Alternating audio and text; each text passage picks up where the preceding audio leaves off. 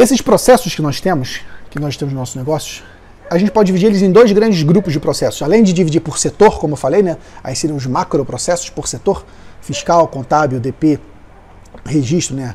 Construção, alteração, extinção de empresa, controle de alvará, enfim.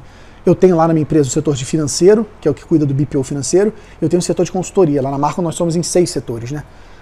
É, fiscal, contábil, DP, é, registro, financeiro e consultoria. Então cada, cada macro, cada setor desse tem vários processos.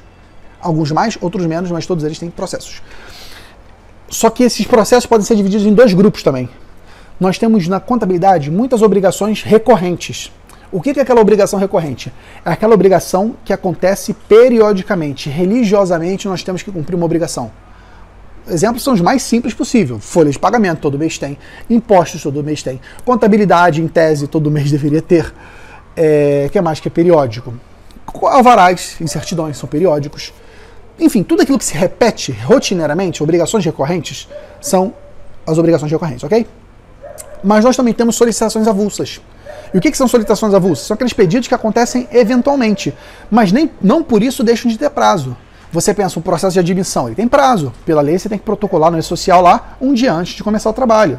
A demissão tem prazo, 10 dias depois da comunicado, você tem que fazer demissão. Um recálculo de imposto tem prazo, o seu contrato define o prazo, sei lá, dois, três dias úteis.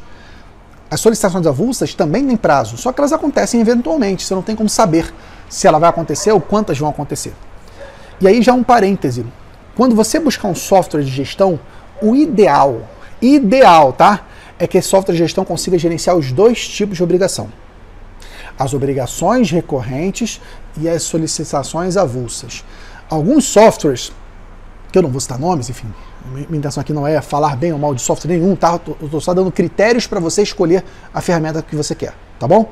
Não vou aqui falar de, de uma ferramenta em si. Mas alguns softwares controlam só um ou outro e aí você fica com um controle meio capenga. Vamos falar um, pouco sobre o Trello, que é uma, forma gratuita de você controlar. E aí você está usando o Trello só para controlar o recorrente, não usa para controlar o avulso. Você está usando o Excel, você controla só o recorrente, não controla o avulso. E, então tem que ter algum cuidado. O ideal, se você for buscar um software, é que esse software consiga controlar os dois mundos nossos. O que se repete periodicamente e o que não se repete periodicamente. Ok?